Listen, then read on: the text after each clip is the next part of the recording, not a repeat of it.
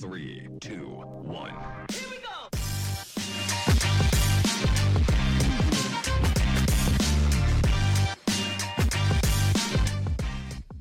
Listo.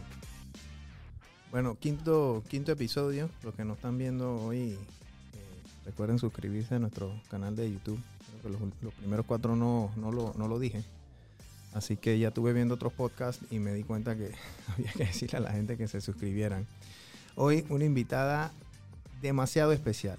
Demasiado especial. La verdad es que una amiga mía, Olga, la arquitecta de esta linda oficina donde estamos, eh, es amiga tuya. Creo que me dice que es tu mejor amiga Sí, tu mejor es. amiga. Entonces me, yo le dije, Olga, yo necesito hablar con Ari Limayón. Hay que dar un aplauso a Ari. Ay, no, espérate. Espérate. Hay uno que es un aplauso a Ari, espérate.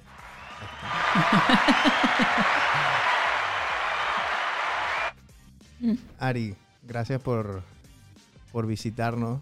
Estábamos conversando un poquito antes de, de- de- te, tiene, te veo con un poquito penosa. Ah, no. olvídate, olvídate de la pena. O sea, estamos echando cuentos así como estábamos echando cuentos en antes. Este, tú eres arquitecta, ¿verdad? Así es. Cuéntame un poquito.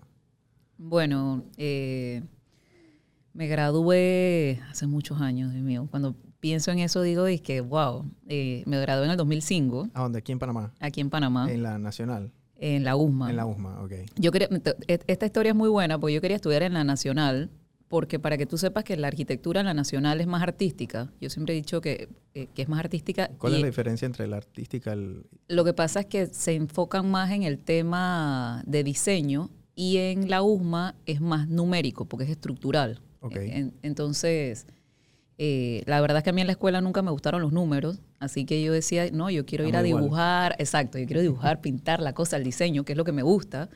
Y yo quería estudiar en la Nacional, pero para ese tiempo yo me gradué en la Salle, que eso está en la Transísmica, y tú sabes que eso está cerca de la Universidad de Panamá. Eso era huelga todos los días. Yo no sé si tú te acuerdas de esa época. Sí, total.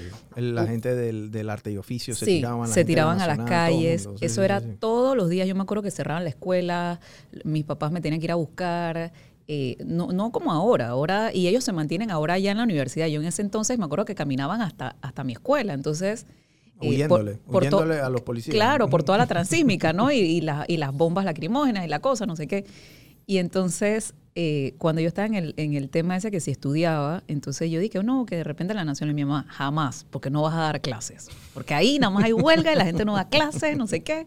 Entonces me dijo, no, te vas para la USMA. Y yo, bueno, está bien. Pues. Entonces me fui para la USMA, eh, me gradué, eh, la verdad que bien, y de ahí pues me fui para Florencia, eh, a Italia, me fui un año a estudiar una maestría. La verdad que fue una, una experiencia única. Regresé y bueno, ya comencé a trabajar. Eh, la verdad es que... ¿Cuál fue tu primer trabajo aquí en Panamá? ¿Quién te abrió la puerta? Te dijo, ven Ari, vamos a darte tu primer opinino aquí en, en Bueno, arquitectura. mira que, que también te- eh, esto, esto es bueno. Tú sabes que cuando estás en la, en la universidad, yo no sé ahora, yo creo que sí se hace. Ellos te, eh, no era como una práctica profesional, pero era como un servicio social. Entonces, yo comencé a trabajar en el 2003, antes de graduarme, en, eh, en la restauración de la catedral. Esa, Ok. esa fue una de las restauraciones que hicieron de la catedral. Entonces yo trabajé ahí, era dibujante. La verdad es que es una experiencia también única. Yo recuerdo que cada vez que cavaban, porque en la catedral, no sé si sabes, pero eso era un cementerio también. No, no sabía. Entonces, Pero, o sea, dentro de la misma catedral. dentro de la misma catedral y a un costado, pero cada vez que cavaban, sacaban eh, pedazos de, de- de, bueno, eh, restos Osa- os- óseos. osamentas y eso, ¿no? Exactamente. Entonces a mí me hacían dibujar. Me acuerdo que una vez me hicieron meterme en un hueco que había una osamenta. Entonces me dicen, no, métete ahí, que es que necesitamos que hagas el levantamiento. Y yo, hay un muerto. no, pero eso nada más son los huesos. Oye, necesitamos que hagas el dibujo. Y yo, bueno, está bien. Entonces trabajé ahí y al año siguiente eh, me solicitaron también a alguien, eso ya sí era pagando, o sea, ya te pagaban, eh, que trabajaran en, en la oficina del casco antiguo. Eh, estaban buscando un estudiante para hacer un trabajo eh, con un arquitecto se llama Eduardo Tejera, que, que ya falleció, pero que la verdad es que era un tremendo arquitecto del área de, de restauración, eh, una persona que pues contribuyó mucho a, a- con nuestro país, tengo que decirlo. Y me tocó trabajar de la mano con él en ese tiempo, pues Casco Antiguo no era lo que era hoy. En ese tiempo habían tres calles en las que uno podía caminar, lo demás estaba lleno de pandillas. Wow. Eh, ahorita donde está el ¿Eso en qué año fue? 2004. 2004. Estamos hablando, mira, eh, donde está el, el hotel este que está en Plaza Herrera, que es súper bonito, el American Trail Hotel, eh, le decían el castillo de Grey School. Y recuerdo que Sí. uno no podía ni entrar porque estaba lleno de, de, bueno, todo lo peor estaba concentrado ahí. Entonces a mí me tocaba hacer eh, una... Barrida de toda esa gente. No, me tocaba hacer como, como eh, eh, ¿cómo se llama esto? Como un recuento de todos los edificios, tomarle fotos. Un inventario, Un ¿no? inventario, exactamente. Entonces habían edificios, obviamente, como ese, que no, no podía entrar ni con policía. Yo recuerdo que a mí me mandaba a caminar con policía y el policía que ahí no podemos entrar. O sea que olvídalo, toma las fotos de afuera y haz lo que puedas hacer. Entonces, bueno, a raíz de esas experiencias, cuando yo regreso, eh, recuerdo que un arquitecto se llama Raúl Murillo, que también es restaurador, eh, me ofreció trabajar con él. Entonces comencé a trabajar con él.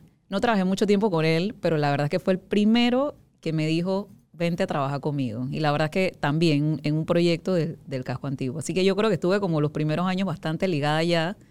Eh, la verdad es que a mí me encanta esa área, eh, más que todo el, el tema arquitectónico. Y ha cambiado bastante. Yo me acuerdo la- las primeras veces, yo creo que abrieron unas discotecas por allá atrás por la Plaza de Francia. Por supuesto, disque 844. Ay, Yo rumbeaba ahí. Sí, yo también. Yo fui, con- yo, fui yo, yo iba de la universidad, iba allá, carísima me parecía. Bueno, para mí todo era caro en ese tiempo, que no tenía ni un dólar encima. Entonces... eh, Era caro, era había caro. uno que se llamaba Blue. Ah, sí, sí, sí, sí, sí, sí, claro que sí. Había uno que se llamaba Blue y yo veía a la gente adentro tan sofisticada y tomando martini. Y yo dije, wow, esta vaina que es De y yo verdad. acá, tú sabes, ¿no? buscando una jarrita de pinto, una vaina así económica.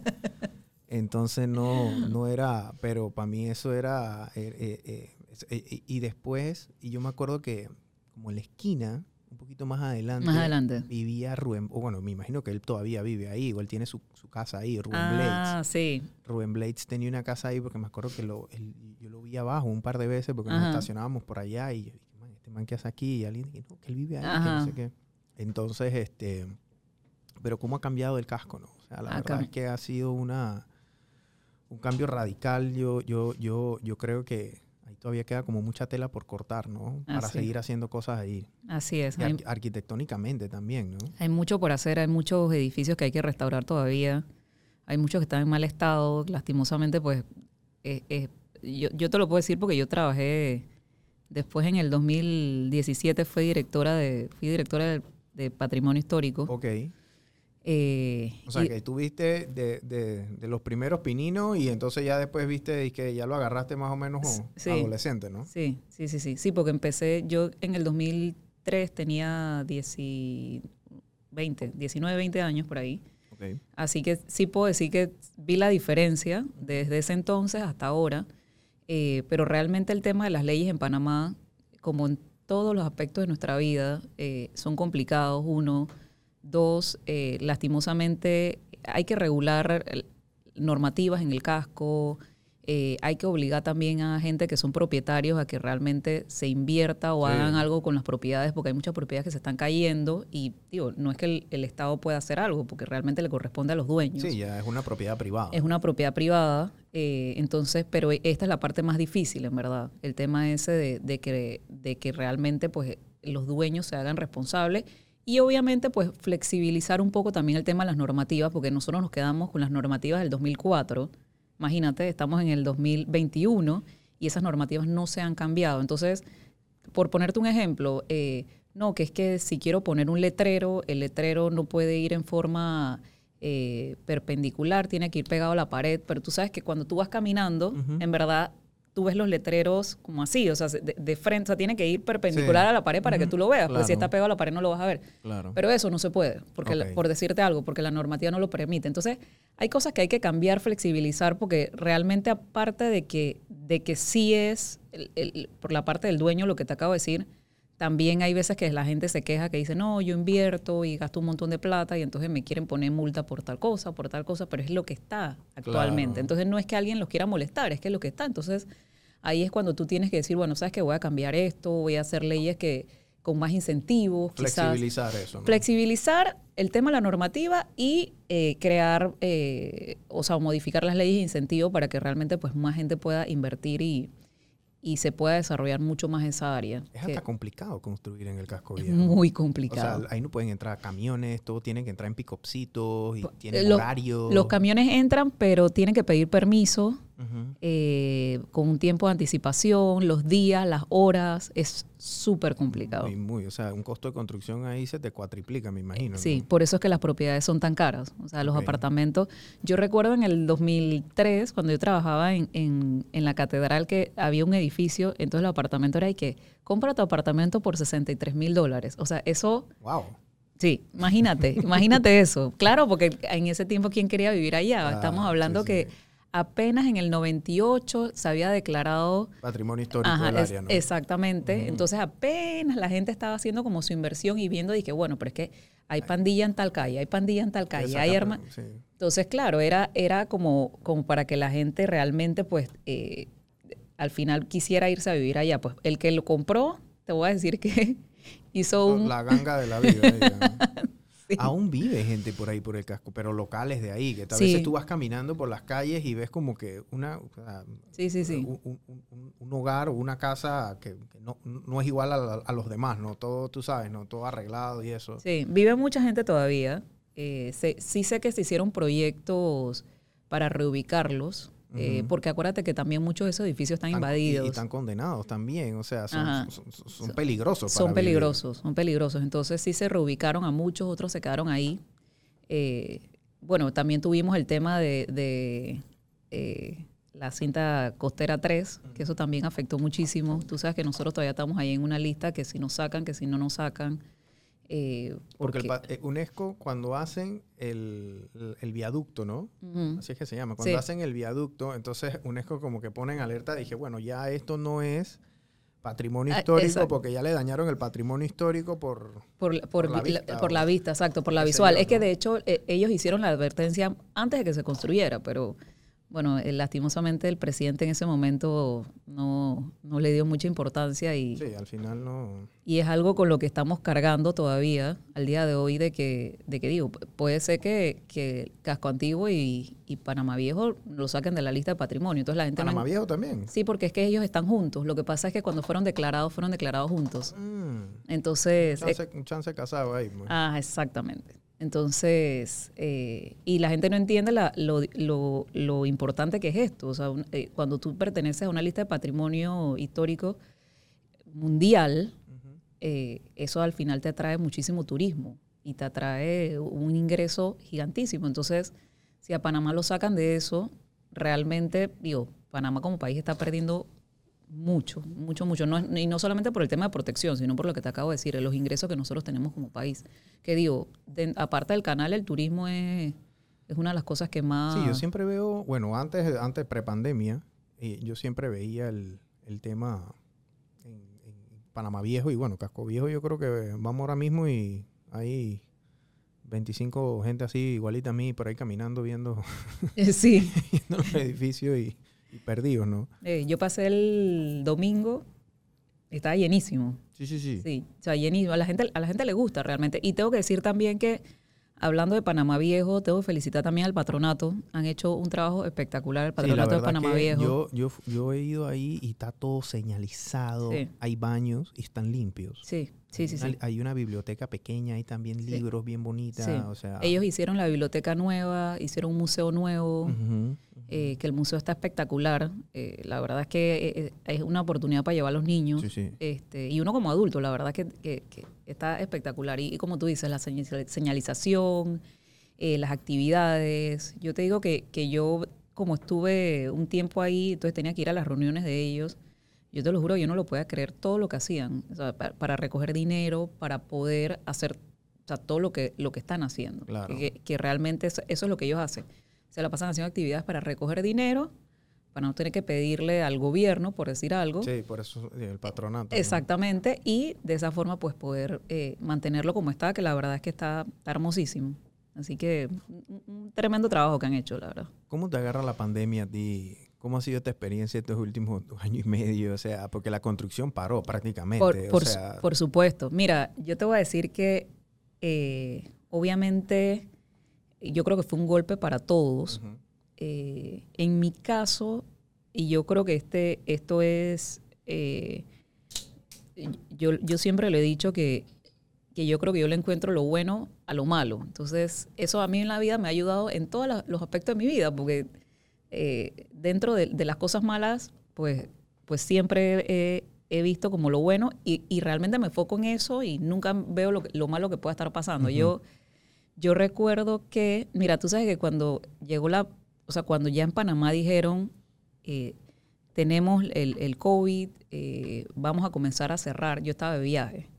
Y yo recuerdo que yo decía, me voy a quedar afuera de Panamá, no voy a poder regresar. Yo Ese fue el regresé. miedo de mucha gente. Sí, yo regresé y cerraron como a los dos días, tres días, una cosa así. O sea, fue una cosa horrible. Eh, y yo recuerdo que, bueno, el primer mes eh, me la pasé encerrada como todo mundo, Ujú. no, no hacía nada. Eh, bueno, comencé a arreglar mi casa. Tú sabes que la gente aprovechó y Sí. que, bueno, voy a hacer esto, voy a hacer esto. Compraron bicicleta estática y... De todo. Bueno, yo, yo te voy a decir algo. Yo siempre, yo, exacto, exacto. Yo siempre he hecho ejercicio. Yo, yo he hecho ejercicio toda mi vida. O sea que yo sí aproveché mi, mi, todos mis meses de pandemia para hacer ejercicio todos los días. Ok. Pues yo corría. Entonces, eh, no, no podía correr. Entonces yo decía, "Ay, que a mí me va a dar algo aquí. Entonces yo sí hacía ejercicio, ¿no? Sí, pero todos los demás compraron de todo, que ahí lo tienen archivado bien, gracias. Eh. Sí, sí, sí, sí, sí, sí, sí. Pero, bueno, el primer mes yo me mantuve así. Y después yo recuerdo que yo dije, oye, tú sabes que yo necesito ganar plata porque es que la cosa, lo que estábamos hablando, ¿no? Que yo de repente dije, ay, mami, que necesito que me preste. Ay, papi, que necesito que no sé qué. Eh, mi papá nunca dejó de trabajar. eh, mi papá es médico. Así que imagínate. Y mi hermano, de hecho, también está en la parte médica. Así que por ese lado sí te voy a decir que sí, para mí fue un estrés.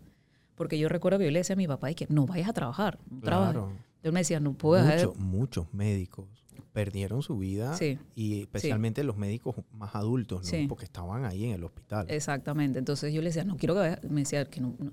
Él sí cerró la clínica privada, Ujú. Eh, pero digo, la pública tenía que ir a trabajar. O sea que, eh, y sabes, eso, eso la verdad es que es un estrés porque al- al final, claro, se, se contagia el médico, se contagia la esposa, El los grupo, hijos, el- los, eh, el del médico, ¿no? Igual mi hermano, mi hermano, eh, justamente en ese entonces habían eh, abierto eh, una, una, una clínica de laboratorios, este, que la verdad que te voy a decir que les cayó como anillo en el dedo porque eh, hacen pruebas de COVID, pero nunca dejaron de, o sea, eso fue una cosa, bueno, gracias a Dios nunca se contagiaron, eh, pero sí fue estresante de ese lado. Yo recuerdo que, que yo decía, "Yo no puedo creer esto. Y por supuesto, como tú dices, viendo que había médicos que se enfermaban, que fallecieron. Entonces, eh, bueno, la cosa es que un día yo digo, dije, bueno, yo no puedo seguir en esto, porque la verdad que yo necesito generar plata. O sea, yo necesito pagar mis cuentas. Y yo vivo en, en Colón. En- entonces, la cosa es que yo dije, bueno, yo voy a vender chéchere, lo que la gente pida. Ok. Entonces comencé a vender eh, de todo lo que yo podía vender. O sea, yo me acuerdo que dije, no, necesito un televisor. Ve, televisor. Te Necesito- picó el mosquito de, co- de co- emprendedor comerciante. pues. Totalmente. Mira, es más, para que tú Compra un sepas dólar, vendo a cuatro. Para que- Compra un dólar, vendo a cinco. yo vendía A lo que me lo compren. todo, pero vendía más que todo era dizque, electrodomésticos.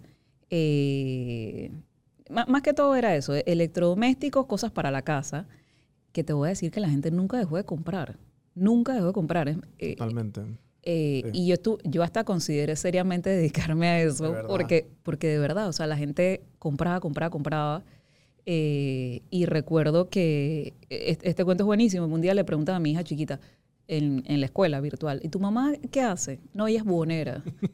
yo, muy bien, gracias, gracias, así Comer- mismo. Comerciante, hija, comerciante. comerciante, hija, comerciante, mi amor.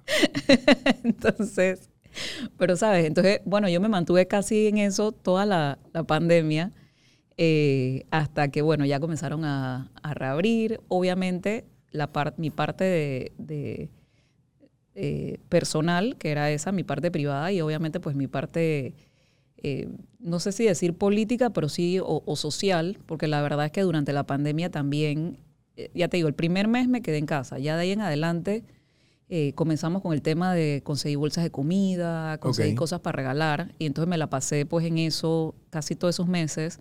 en diferentes, Colón. no, en diferentes partes del país. En diferentes partes del país nos íbamos eh, a todos lados, a todas partes. De repente, eh, yo por lo menos lo que hacía era que o yo conseguía por mi lado, entonces ya buscábamos alguna área donde se repartiera. eh, al que fuera, porque esto no era, por eso te digo que, que es más que todo una parte social, porque no era como que, ah, no, porque es que eres político, no, al que fuera se le daba eh, Al que tuviera golpeado. Exactamente, se le daba bolsas de comida o de repente yo, eh, digo, la verdad es que tengo gente que de repente iba a repartir, entonces yo le decía, hey, necesitas ayuda, necesitas que te apoye. Sí, necesitamos ir a tal lugar, no, no tenemos gente porque, claro, no se podía salir o de repente a la gente le daba miedo. Era complicado. Era complicado porque, claro, te, te estás... eh, eh, te estás exponiendo y estás, estás compartiendo con tanta gente que tú no sabes. O sea, tú vas a la casa de alguien que tú no sabes si al final. Entonces yo decía, no, no, no, yo voy, yo voy. Entonces estuvimos, la verdad es que, que te voy a decir que uno ve una realidad totalmente diferente a la que uno está acostumbrado, eh, porque hay gente que en verdad dependía de una es, bolsa. es- es bien difícil eso. Yo las pocas veces que he hecho eh, trabajo social y, y la verdad es que a veces, no sé, eh, me gustaría hacer más y a veces trato de hacer otras cosas porque a mí me cuesta, a- la verdad es que me toca mucho el alma. A veces, tú sabes, uno a veces se queja de sí, pendejadas. Ari, sí, sí, Porque uno se queja de huevadas. es así, es así. Hasta que tú llegas a una casa y ves a una gente dizque, que no tiene puerta en la casa y tienes una telita Es así. y duermen siete en un cuarto y la refrigeradora tiene un galón de agua con una mantequilla por la mitad. O sea, es, es una cosa que esa es la realidad de la gente que vive en, un- en una situación humilde. Es así, es así. Es muy fuerte. Es, es muy, muy duro. Y sobre todo cuando hay niños. Esa, esa es la parte más, más triste. Porque yo todavía uno de adulto, Tú sabes, uno puede ganarse el pan de alguna forma, tú puedes ir allá a cuidar un carro, una cosa. O sea, de hambre no se van a morir los adultos, pero Eh. los niños sí sufren Sí. bastante porque ellos necesitan sí, los niños sufren mucho. Entonces, y yo sí creo que, bueno, esa, esa es la parte de- del COVID que, que ha golpeado nuestro país. La pobreza en Panamá ha crecido. Bueno, el desempleo ni se diga, lo que es el tema de inseguridad, eh, la economía, o sea, eh, realmente, pero bueno, yo creo que uno al final eh, hace lo que, lo que puede hacer. Yo creo que, porque hay gente que dice que no, hombre, pero yo para qué voy a hacer eso si, hey, a alguien vas a ayudar y a alguien créeme que le vas a cambiar la vida. O sea, a alguien, te aseguro que anoche posiblemente esa persona se fue a dormir sin nada en el estómago, al día siguiente tú llegas, mira, aquí tienes algo. Un arroz, una, una lenteja, esa persona que estaba en una situación desesperada, ¿verdad? A lo mejor esa bolsa de comida eh, lo detuvo de salir a robar al día siguiente. ejemplo. Exactamente. Entonces, yo sí creo que, que mucha gente, porque esto lo hizo mucha, mucha gente, eh, pues sí, sí ayudó a, a muchas personas que quizás estaban en un momento de desesperación, ¿no? Así que, bueno, así que yo sí te voy a decir que yo, en el, lo que fue el, el- eh, yo prácticamente no viví cuarentena. Yo estuve que sí trabajando, eh, pues en, mi, en mis ventas y, y haciendo también pues la parte social que me parecía muy importante. Eh, y bueno, ya hasta que reabrieron y ya ahí entonces retomé de nuevo con, con mi trabajo. que es lo que es la arquitectura y la ayer subiste una foto súper cool de yo soy medio artístico aunque no, no, no parecía pero, me, pero me, me- me encanta el tema de la madera y subiste un mueble súper cool Sí. eso eran es- snob shop se llamaba Eh, bueno, el, ese, ese mueble yo lo hice. No, el- el, el mueble es, es un apartamento que, Ah, que remodelé. Es un Ah, y los cositas eran de, de- Ajá, exacto, ok. exacto. Yo, remo- yo hice la remodelación completa y la clienta me pidió que también entonces le decorara. Entonces, bueno, eh, aproveché y pues compré en, en varios lugares, yo eh, en, en- aquí en Panamá y afuera. Y entonces hice el, el- e- ese es un, un pedacito del mueble, porque el mueble es súper grande, es un mueble de televisión. Eh, pero bueno, la verdad que te voy a decir que quedó hermoso. Y entonces, bueno, ya eh, el- el- me he dedicado desde que ya reabrió el, el tema de, de trabajo, pues a, a mi parte de Full arquitectura. arquitectura Full arquitectura que me encanta. La verdad que el- la- todo lo que es remodelación eh, y decoración, pues me, me fascina. es lo tuyo como Olga pues que Sí. le Sí. fascina Sí, me encanta. Yo creo que uno tiene que hacer las cosas que a uno le gustan. O sea, y digo, y, y obviamente también me gusta y que la parte de- del diseño de moda, a mí me encanta la- el tema de la ropa, eh, esas cosas, pero, pero bueno, todavía no he, no sé, no, no, no Ah, te has atrevido a coger la tijera y el Ajá, no me he animado. Digo, quería agarrar un curso de, de- de costura, sí, agarré- quería agarrar mi curso de costura, ¿no? Porque tú sabes, yo me la paso con el tema de que la basta. Yo soy súper chiquita. Entonces a cada rato es que, ay, la basta. Yo dije, yo tengo que aprender por lo menos a agarrar la basta. Claro. Para no tener que Para estar y que tengo... sastre. Sí, porque eso te toma tiempo. Que si vas allá, que lo cortas, que te lo tienes que general, probar. no el día que te lo quieres poner, la basta no sirve, así que no te lo puedes poner. Y después se te Exactamente. olvida llevarlo y, y- y te vas en eso. A mí me pasa eso con todos los pantalones y todos los trajes, pero con todos. Entonces me la paso en eso y yo dije, ay, no, yo tengo que aprender. Pero bueno, va- vamos a ver poco a poco. Vam- Vamos a ver si, si me inclino en algún momento para ese lado, para el lado del diseño, que me encanta. Ok. ¿Y tú te- cuándo te independizaste? O sea, después que comenzaste a trabajar ahí de, con, con otros arquitectos y cuándo fu- cuál fue el año que dijiste, dije, bueno, voy para adelante? En el 2011. 2011. Ajá, en el Ok. 2011 comencé a trabajar independientemente, independiente, perdón. Eh, y, y ya te digo, sí estuve un tiempo trabajando independiente hasta que me mudé a Colón, que entonces ahí fue donde cambié mi parte eh, artística por mi parte política. Ok, tú me estabas comentando antes de comenzar que tú tienes una vida política también que yo desconocía totalmente, porque Olga nunca me contó que tú eras política. Sí. Entonces, cuéntame un poquito de qué te, qué te nace a ti lle- llevar, porque me lo comentaste antes de- y, y es una razón muy válida, ¿no? Sí. Yo quiero que tú me la, quiero que tú me la vuelvas a decir. Bueno, eh, te, te voy a volver a decir lo primero que te dije y era, yo creo que lo que mucha gente dice, y yo siempre decía, a mí no me gusta la política, odio la política. ese era tu caso. Sí, sí, sí, ese era mi caso. Yo me acuerdo, yo decía, ¿qué va? La política nada que ver, la odio, no me gusta. Y tengo que decir que tengo muchos amigos políticos en todos los partidos. Y nunca. O sea, yo recuerdo que a veces me decían, que no, que vamos a estar. No, no, no, no. A mí no me metas en eso, a mí no me gusta eso. Como la mayoría de los panameños. Los panameños dicen, no, no quiero saber nada de esos políticos, que son lo peor, que no son lo... Porque es generalmente lo que uno dice. Claro. Lo que, y, y- y yo me incluyo porque en ese entonces yo sí no hablaba mal de los políticos ni decía que era lo peor, pero yo decía, a mí no me gusta la política, no quiero saber nada de eso.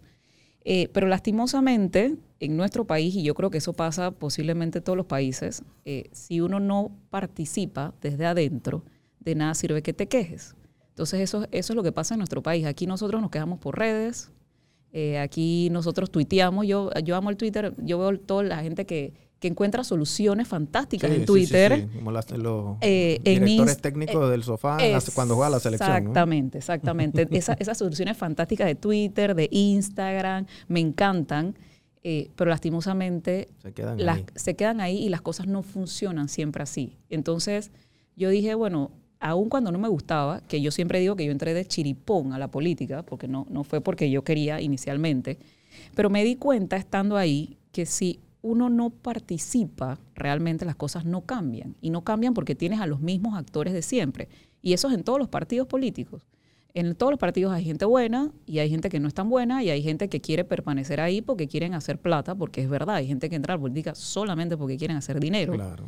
Entonces, pero el panameño común, y yo me incluyo, porque yo estuve en esa, en esa posición en algún momento, lo permite, porque se quedan solamente criticando desde afuera, desde el celular, eh, dicen que no, que ellos para qué van a entrar a eso, pero bueno, es que eso es lo que tiene que pasar. Los panameños tienen que participar activamente en la política, tienen que, que aportar, no solamente quejándose ni ofreciendo soluciones que son Por redes. por redes, porque eso, eso no sirve. Entonces, bueno, yo dije, yo voy a entrar. Y entré y te voy a decir que ha sido un camino muy difícil, muy, muy duro. ¿Qué La- ha sido lo más duro? Eh, los ataques políticos. Yo creo que a las mujeres, y yo, y yo lo decía, recuerdo que cuando me tocó caminar, yo siempre decía, a los hombres en la política se les critica por su trabajo. No, es que él no hizo esta ley o no hizo tal cosa o no trabajó. O, o por decirte, tú escuchas las críticas a los ministros, vamos a ponerlo ahorita, dicen, no, porque eh, hizo, eh, no- ese proyecto no lo terminó o, o cosas como esa, ¿no? E- Es más, yo siento que es una parte más, aun cuando le digan, no, porque eh, se quedó con plata, pero a las mujeres las atacan en su parte privada y personal. Entonces, y yo te lo digo porque lo, lo he escuchado eh, ¿Y lo viviste? y lo he vivido exactamente, y te inventan chismes, te inventan cuentos, eh, te- se meten con tu familia en general. Eso Entonces, duele. duele mucho, duele mucho. Yo te digo, a mí me decían de todo, de todo. Y yo decía, ven acá, díganme que, que, bueno, que no les gusta mi forma de hacer política o que, o, o cualquier cosa de esa, o de repente que yo no soy una mujer que ellos piensen que yo esté preparada. o sea, Llámame inepta, lo que te dé la gana. Claro. No te metas con mis hijos, no te metas con mi familia, Claro. con mi mamá, con mi papá. etcétera. Exactamente, entonces sí era lo que pasaba. Eh, y la verdad es que es súper difícil, es súper duro cuando tú escuchas, por lo menos y en mi caso, mi hija mayor tiene 12 años, o sea, mi hija entiende perfectamente. Entonces, eh, el hecho que dijeran, no sé cuál, eh, no, no sé ni qué insulto porque ya ni, ni te lo voy a mencionar, pero, pero sabes, cosas, cosas que tú dices, por eso es mentira. O sea, ah, ah, yo, yo recuerdo que, que, que siempre decían, no, es que ella es una casa fortuna. Y yo decía, ¿casa fortuna de quién? O sea, digo, mi ex esposo no es millonario, ni que yo sepa, ¿no? Y, y, y digo, nosotros empezamos muchísimo tiempo antes que él estuviera metido en la política. Entonces, eh, yo recuerdo que yo decía, ¿pero de quién? Si, ¿a, a quién le estoy robando una fortuna para saber? Entonces, eh, y así, o sea, me decían un montón de cosas. Entonces, sí Y es... llega un momento que tienes que tener piel de teflón, ¿no? Bueno, déjame decirte que yo, eh, los primeros años de la política, lloraba mucho. Y yo creo que eso lo ha vivido muchas de las mujeres que están en la política. Yo lloraba en mi casa y lloraba y lloraba y lloraba. Hasta que llega un momento, como lo acabas de decir, que uno se vuelve como inmune.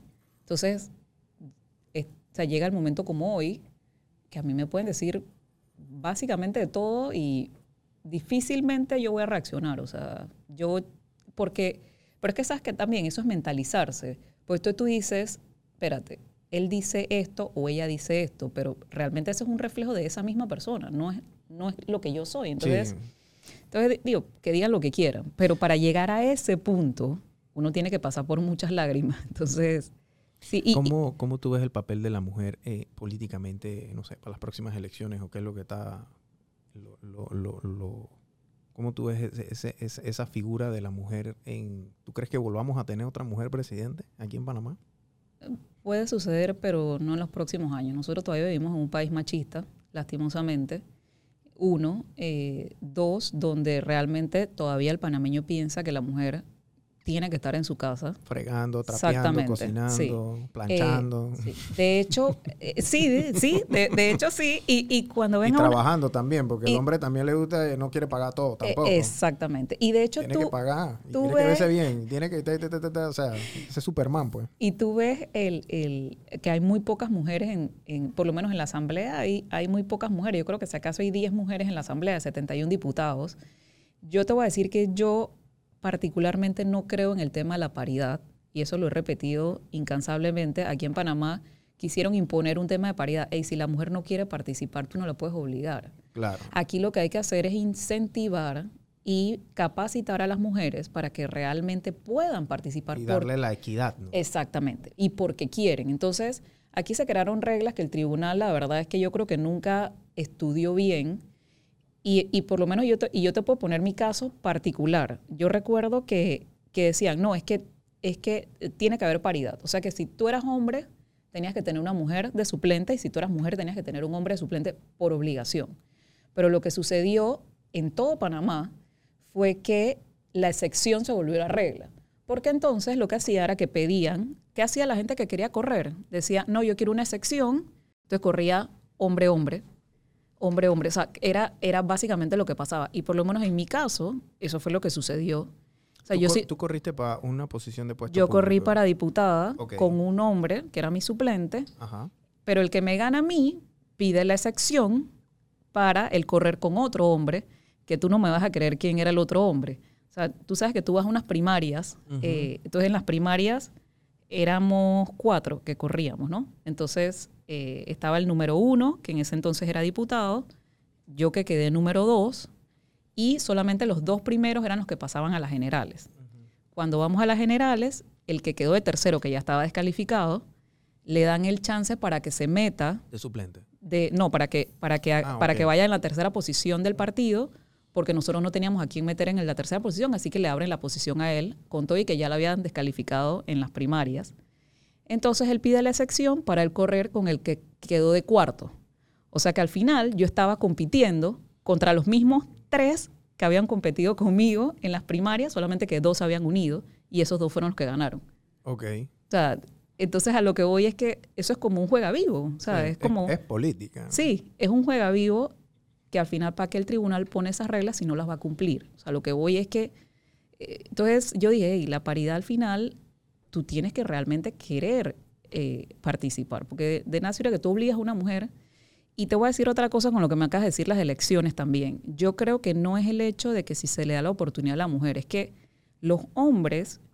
tienen eh, lo que son características que los hacen únicos y obviamente que tienen, eh, eh, los hombres tienen ciertas capacidades. Y las mujeres, y esto, esto es un tema de genética, y las mujeres tienen otras capacidades. Entonces al final tú necesitas mezclar esas dos cosas para que el país y el mundo eche hacia adelante. Entonces, en la política es lo mismo. Yo creo que no es un tema de que si se le da la oportunidad o no, es un tema de que es algo que se tiene que hacer para que realmente la sociedad y la política como tal avance. Entonces, eh, yo sí creo que, que pues en el 2024, primero que creo que van a haber más mujeres participando. Lo estamos viendo ahorita que cómo las mujeres poco a poco se van sumando. Eh, y aparte de eso, yo creo que, que realmente, aun cuando no se les dé el espacio, yo creo que las mujeres se están ganando ellas mismas por a yo, si- pulso. yo- yo- yo siento que la voz política de una mujer resuena más y llega más lejos que la voz política de un hombre. puede ser, puede ser que o sí. sea, eso yo, lo, yo, yo, yo creo que si, digo, sin mencionar nombres, pero me puedo acordar a lo mejor de 10 mujeres, 10 cosas que hayan dicho políticamente que me resuenan, para mal o para bien, pero me acuerdo de ellas. Yo creo que es que las mujeres somos más pasionales. Sí, Entonces, cuando nos, nos metemos en algo, es páselo ah, bien. sí, nos metemos ahí y decimos hasta el final. Claro. Eh, pero es, es muy duro. Pero yo sí creo que, que Panamá va a tener muchas más mujeres participando activamente. Presidente, por ahora lo veo un poco complicado. Digo, ya tuvimos también una, una vicepresidenta. Y yo creo que esto es una ganancia, eh, 100%. Yo creo que, eh, de hecho, eh, por más críticas que hayan, yo creo que tanto la presidenta que hubo en su momento, eh, pues tuvo muchos logros, y la vicepresidenta que, que estuvo en su momento también una mujer muy preparada, muy educada, y la verdad es que también pues tuvo un, un buen manejo, ya te digo, dentro del- de las críticas o lo bueno o lo malo, yo creo que, Claro. que las dos en verdad aportaron a nuestro país y, y, es, y, son, y son mujeres de ejemplo. O sea, la verdad es que al final, mujeres preparadas, las dos, educadas, de familia, con hijos, o sea, eh, y, que, y que tú sabes que es difícil porque hay una realidad aquí. Nosotras podemos ser educadas, preparadas, con súper trabajo, pero a la hora de que tú llegas a la casa... Tú eres tu- mamá. Exactamente. Tu hijo te dice, Y esa- mamá... y ahí no hay universidad. Exactamente. No Mamá, yo no quiero hay- que tú me hagas los huevos fritos, yo quiero que el tú... patacón. Exactamente. Ahí no, hay- tú no puedes ir que a coger la licenciatura para ser mamá. Exactamente.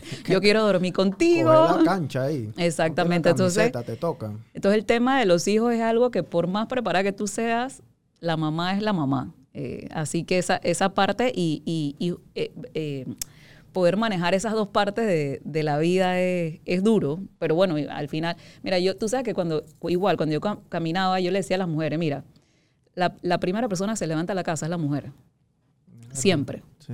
La mayoría de las veces. Yo creo que el 95% de las veces. Es la verdad. primera que se levanta y la última que se acuesta.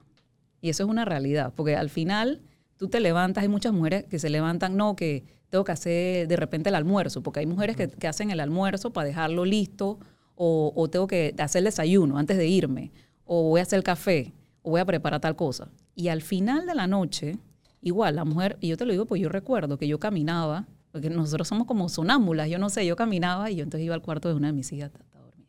Al otro cuarto, está dormida. Entonces, ¿qué? O sea, está, todo cerrado, la, casa. calle, la casa está cerrada, está todo bueno. apagado. Sí, no hay nada. Bueno. O sea, eh, son las 10 de la noche, 11, es, y uno es está- un ritual. Sí, sí, sí, sí. Y uno todavía está dando vuelta eh, para el día siguiente pararse a las 5 de la mañana. O sea, es una, es una realidad. No, y aparte de eso, también, por lo menos en mi caso, que yo hago ejercicio, también. O sea, yo dije, bueno, al día siguiente me tengo que parar. Ajá, tengo que ir a correr, etcétera. Entonces, ¿Tú corrías competitivamente o lo hacías como, No, lo hacía- un- como un ejercicio? lo hacía O sea, como un ejercicio. hobby? Era un hobby. Para mí, realmente, yo, eh, yo ¿No te sufro- metías en las carreritas? y que Sí, sí, sí, sí, yo participaba. eh, no para ganar, pero, pero para incentivarme. ¿no? Sí, sí, pero sí, sí participaba. eh, de hecho, yo, yo sufro mucho estrés. A mí me, a mí me, yo creo que es que yo pienso mucho. Como Entonces, toda la gente que trabaja bastante. ¿no? entonces correr me liberaba, ¿sabes? Entonces, yo decía, este, esto es como mi medicina, es como ir al, al médico. Entonces yo corría todos los días, todos los días corría para liberarme. Eh, pero sí participaba de vez en cuando en, en alguna que otra carrerita ahí. La verdad es que es chévere, es bien cool. Ok. Cuéntame una cosa, yo te sigo ahora en las redes sociales. Cuéntame, yo, mira, eh, hace un par de años yo vi un, hace un buen par de años, yo vi un discurso de Steve Jobs. Yo no sé si tú lo, lo viste, ¿no? Y en ese discurso él está en Stanford, él nunca fue a la universidad, nunca se gradúa, pero él ve- llega a la universidad y él cuenta su historia de vida en tres puntos. Y uno de esos puntos fue cuando lo diagnosticaron, ¿verdad? Mm. y cómo él pudo como que, o sea, tuvo que hacer ciertas cosas o puso las cosas en orden. Ya tú has batallado una primera vez contra esta enfermedad y esta es ahora tu segunda vez batallando con esto. Así es. ¿Cómo ha sido ese antes y después que tú recibes esa noticia? Porque es una noticia fuerte. ¿no? Es fuerte, muy fuerte. Bueno, eh, la primera vez obviamente fue sorpresiva. Bueno, es que en cualquier momento es sorpresivo. Sí.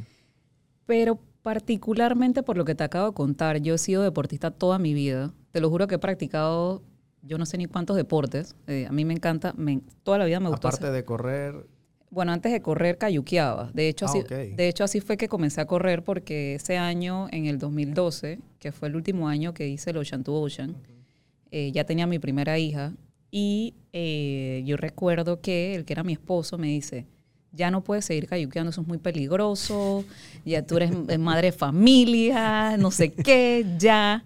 Entonces yo dije, pero yo hay- tengo que hacer algo. que hay lagartos ahí cuando uno Sí, va en el cayuco. sí, Yo creo que lo- seguramente lo decía por eso. porque- Sí, sí, bueno, y, y la verdad es que digo, eh, en- entre otras cosas, digo, te, te puedes voltear, golpearte, etc. O sea, hay muchas cosas. Entonces, eh, entonces yo dije, bueno, si yo tengo que hacer algo, ¿qué más hago? Entonces, bueno, y así fue que empecé a correr. Pero eh, ya te digo, o sea, eh, de hecho antes de que me diagnosticaran ahora, eh, había empezado a jugar golf también. Wow. Eh, ajá, y, pero digo, jugué voleibol toda mi secundaria. Es más, participábamos en los intercolegiales con todas las escuelas, escuelas privadas, públicas.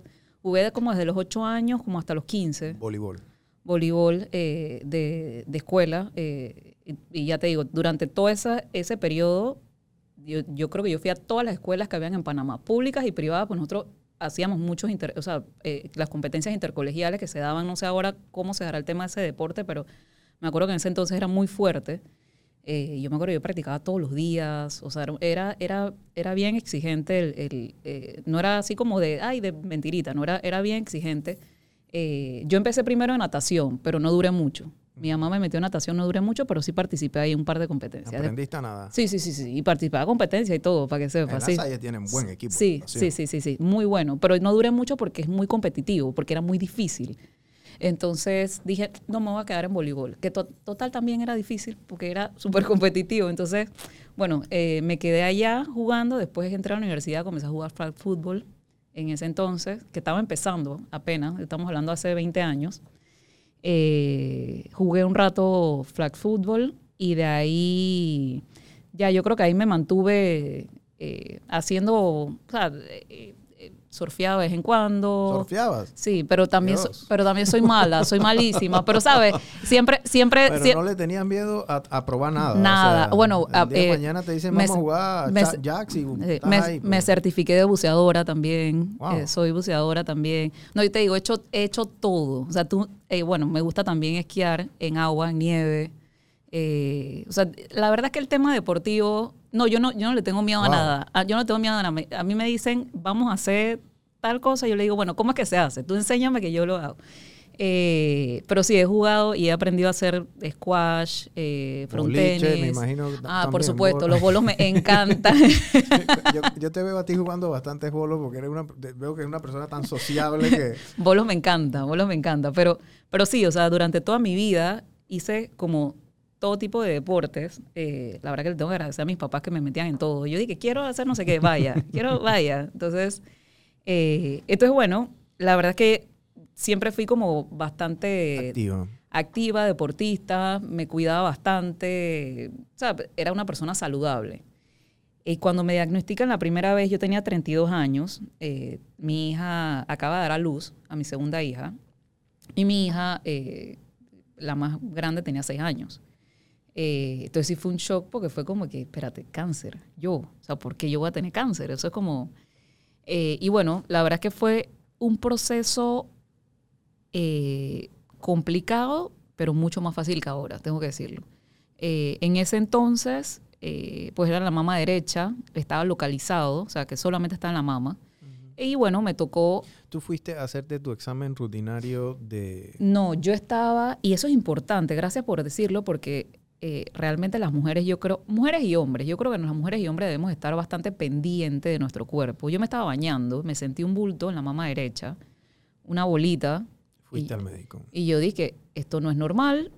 Generalmente yo no soy de ir al médico, bueno, no era de ir al médico, pues mi papá es médico y tú sabes que... Clásica. Mi Ajá. mamá es médico. Yo nunca voy al médico. Nunca. Yo Dizque, le toco la puerta. Ajá, dije, oye, eh, dizque, oye eh, ¿qué, qué hay para el resfriado? Ay, eh, mira, me duele aquí, ¿qué es lo que puedo? Entonces tú sabes, ¿no? Tú, tú todo te automedicas en la casa, todos en la casa, y tú no vas al médico jamás. Y yo la verdad es que era así, pero antes de que yo me enfermara de cáncer, eh, yo recuerdo que yo me comencé a sentir mal un día. Bueno, estuve tres días en la cama, cuando jamás, porque yo no soy de quedarme en casa nunca, pero me sentía tan mal. Y al final eh, tenía una pielonefritis, que era como una inflamación en los riñones. Estuve tres días hospitalizada. Eso fue antes que me diagnosticaran cáncer la primera vez. Y fue precisamente por eso, porque yo ¿Ya dije, te había sentido el bulto? no, no, todavía. Ok, todavía. Ajá, sino que me sentía mal, entonces yo dije, ay, yo no, yo no voy para el médico, yo me voy a tomar algo, esto es un resfriado. Sí. Entonces, pero estuve tres días así hasta que mi mamá dije, te voy a llevar para el médico. Vamos para allá. Y cuando me llevaron, de verdad, tenía los, los riñones así, eh, y nunca supieron por qué era, los tenía inflamadísimos, tres días hospitalizada, entonces de ahí como que agarré miedito. Entonces, cuando me estoy bañando, que fue como a las dos semanas de eso, me estoy bañando, me siento un bulto, yo dije, tengo un bulto. Yo dije, ¿sabes qué? Yo voy a llamar de una vez, yo no voy a dejar pasar esto. Pero tengo que decir también, ya yo trabajaba con Funda Cáncer de voluntaria. Ok. Entonces yo le había preguntado a Alexandra Castro, siempre la tengo que mencionar porque la verdad es que gracias a ella es que yo sabía esta información. Darle un aplauso a... La directora de Funda Cáncer. Muy importante, muy importante. Eh, yo un día le pregunté, dije, oye, si yo tengo menos de 35 y yo me quiero chequear, ¿cómo hago si la mamografía es para mayores de 35? Entonces ella me dice que, ah, no, es que te tienes que hacer un ultrasonido de mamas. Pero esta información la gente no la sabe. Yo no la sabía. O sea, la mamografía no se la puede hacer una persona abajo de 35 años. No, al menos que tengas antecedentes. Entonces, Pero porque ni, ni pagándola. No, tienes que tener una orden médica porque o tienes algo o, eh, o tienes antecedentes. Pero te voy a decir qué pasa con la mamografía para personas menores de 35, que generalmente las mujeres menores de 35 tienen mamas densas y la mamografía no ve si No, no, tienes, ok. si tienes algo. Entiendo.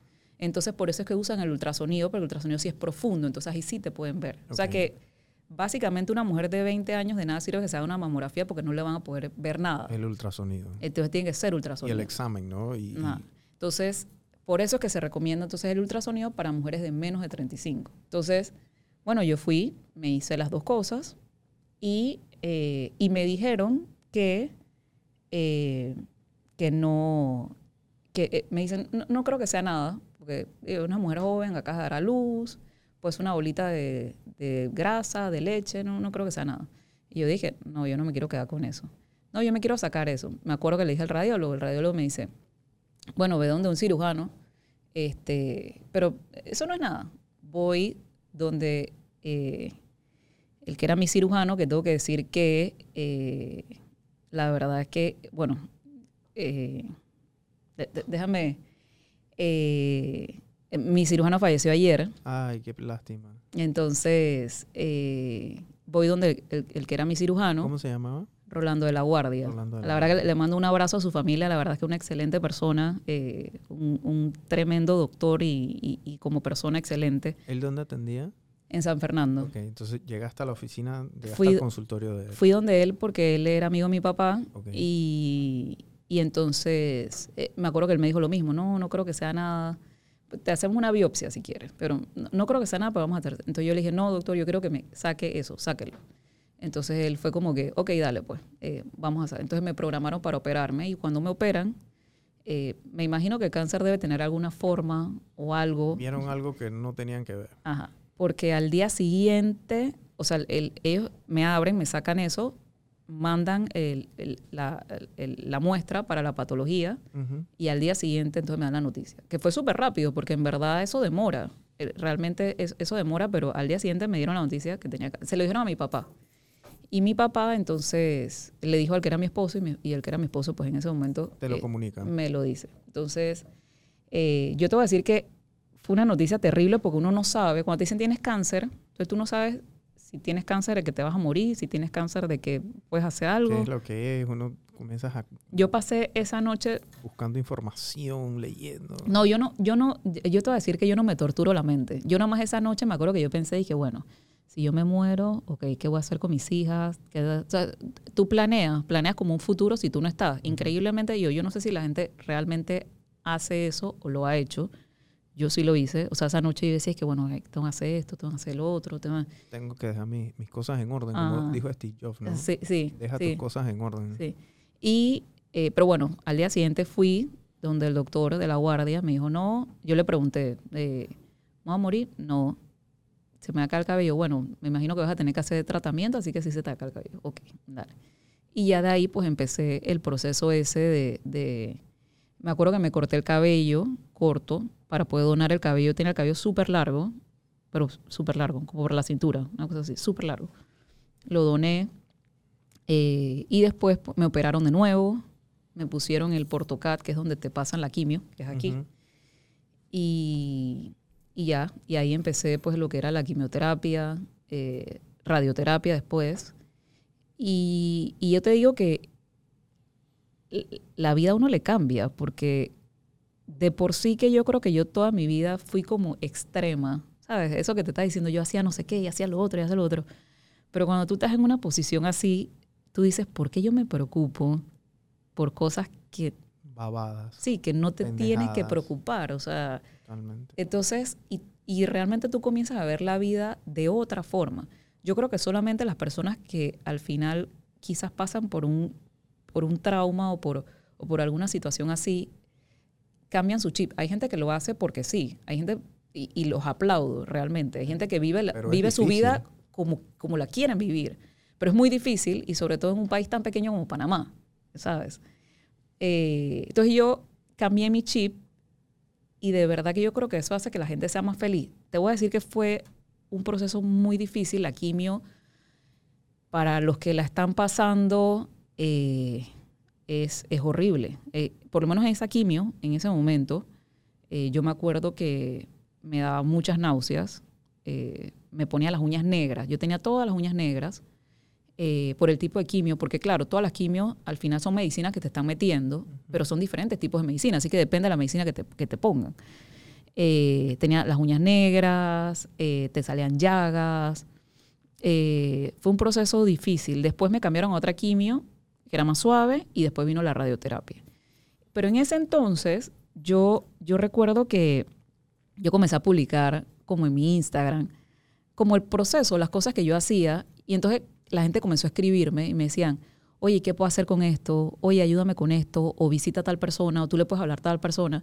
Y decía como que, no entiendo, no, no sé qué está pasando. Entonces, Esto fue la primera vez. eso fue la primera vez. Entonces, era como que me pedían muchas veces que yo le diera aliento a otra persona. Al principio te voy a decir que para mí era muy difícil, porque cuando tú eres el que estás atravesando la situación, tú dices, concho, pero la verdad es que yo la estoy pasando tan mal también.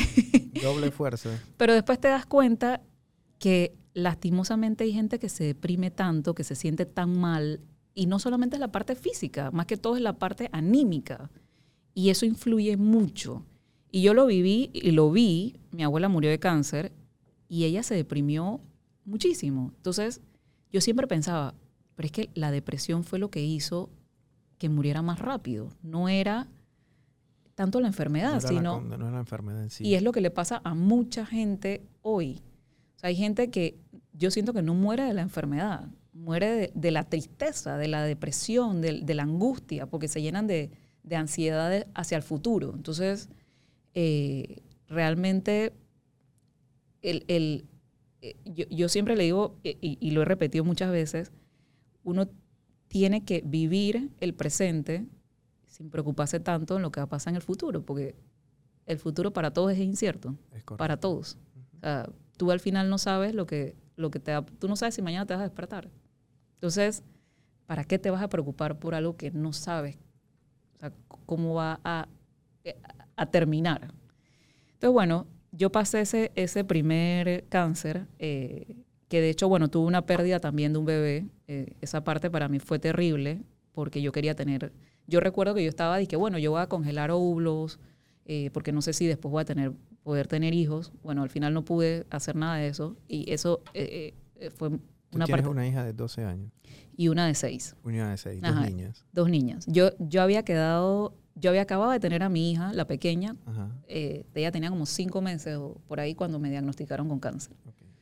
Eh, y bueno, mi hija grande, me acuerdo que yo me acuerdo que yo no le quería enseñar que estaba sin cabello. eh, y al final me acuerdo que un día me entró al cuarto y yo estaba sin cabello, entonces se queda así como mirándome.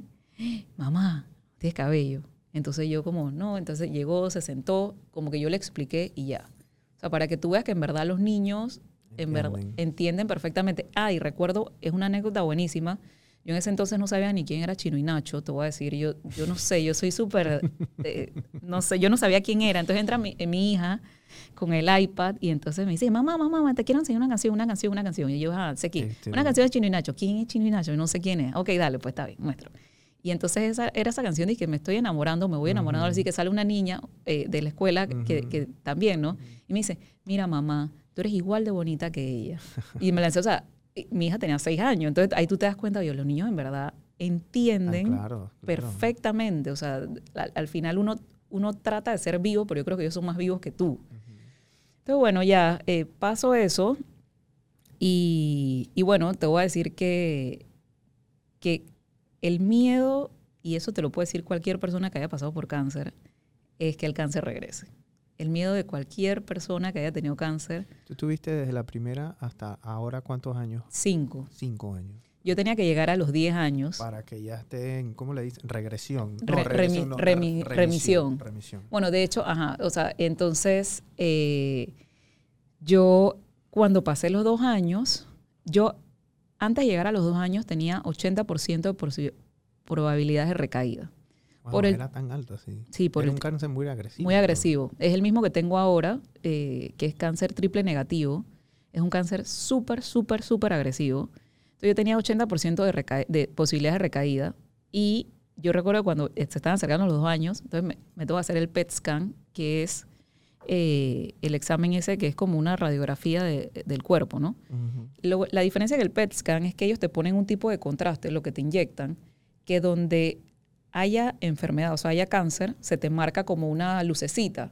Yo siempre le siempre hago la referencia eh, al- a, los que, a los que están viendo o escuchando que eh, hay una película que se llama eh, Bajo la misma estrella, que, mira, yo hasta la fui a ver al cine, pero no es una película tan, tan famosa que eran dos, dos pelados que tenían cáncer, era una muchacha y un muchacho, y hay una parte donde él le dice a ella, eh, eh, que fue, eh, bueno, les voy a adelantar, pero no importa, pues igual la pueden ver. Él le dice a ella, dice que, dice, parezco un arbolito de Navidad. O sea, estaba todo lleno de... Ok. Entonces, claro, en ese entonces para mí no significaba nada porque yo no tenía cáncer. No, ten- no tenías esa relación. Ni tenía, exacto, lo que sé ahora. Ahora, cada vez que pienso en esa frase, digo, qué cosa tan horrible. O sea, lo pienso y te lo juro que hasta se, se me espeluca el cuerpo. Es una cosa horrible. Entonces, bueno, así, mismo, así más o menos es el tema de, de- del PET scan. ¿Y Son te como hicieron el. PET? Me lo hicieron y salí los sup- dos años. A los dos años. Salí súper bien. Ok. O sea, yo estaba feliz, brincaba de un pie y bueno, después de ahí me lo seguía haciendo los otros años. Eh, todos los años me tocaba hacerme el PET scan. El año pasado, por pandemia, no me lo hice, eh, pues no podíamos salir del país, pero igual a mí me mandaban el, el- el- lo de la sangre, ¿no? Que ahí tú ves igual los niveles de, de- de- te- te marca lo que es el CA, que es el cáncer, etcétera. Bueno, yo me fui a chequear como en septiembre, fui a la ginecóloga, no fui donde la oncóloga, fui a la ginecóloga, me chequearon, etcétera. No, estás bien, me mandaron examen, estás bien, perfecto.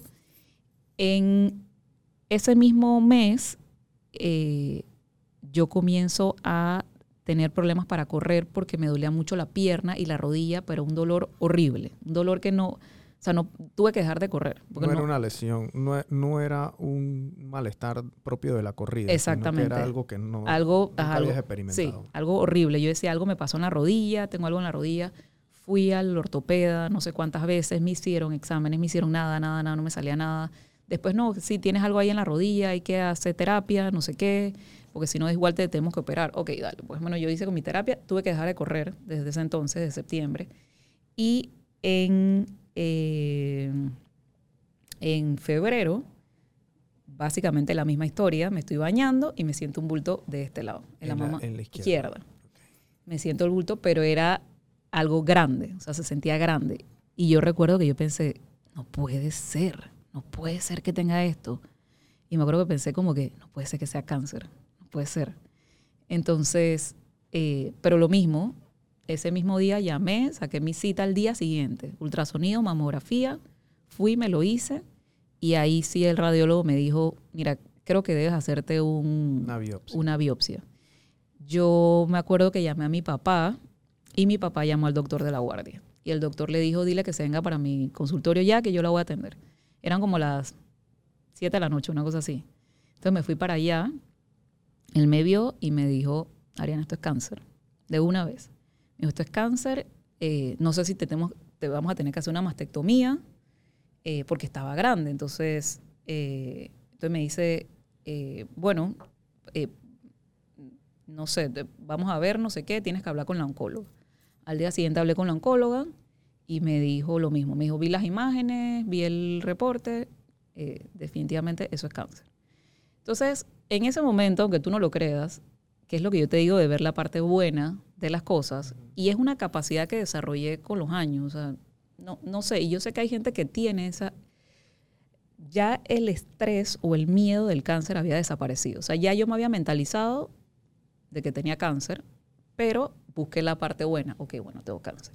Bueno, no importa, el cáncer está ahí, me van a operar, Vamos de vuelta. me la van a sacar. Es más, me acuerdo que hasta dije, que bueno, si me hacen la mastectomía, no importa. Porque, Segundo round, vamos. ajá, porque uno al final se pone prótesis y después tú te pones y ya tú estás por ahí tranquila. O sea que yo decía, bueno, si me quitan una, no importa. O sea, para que tú veas que en verdad es un tema, no sé, o, o sea, sea, lo negativo es tú estás que chao, chao, sí, chao. sí, eh, eh, Vamos eh, para encima. es algo con lo que con lo que fui que desarrollé con los años. Entonces busqué, o sea, en vez de concentrarme en lo malo, busqué qué es lo bueno y qué es lo que puedo hacer para tapar lo malo. Entonces, ok, bueno, dale. Me hacen la mastectomía, no importa. Me pongo prótesis de mama. Eso existe, perfecto. Tengo cáncer, bueno, no importa. Hago quimioterapia, eso se va, perfecto, ya. Y, y listo, vamos, ya. Entonces, bueno, así ya me, yo me mentalicé. Mira, yo estaba tranquila. Yo dije, bueno, ya estoy mentalizada, etcétera. Más, es más, creo que hasta me acuerdo que me fui, creo que me fui a Boquete, o sea, yo dije, yo voy a hacer mis cosas normal, yo no le voy a decir a nadie.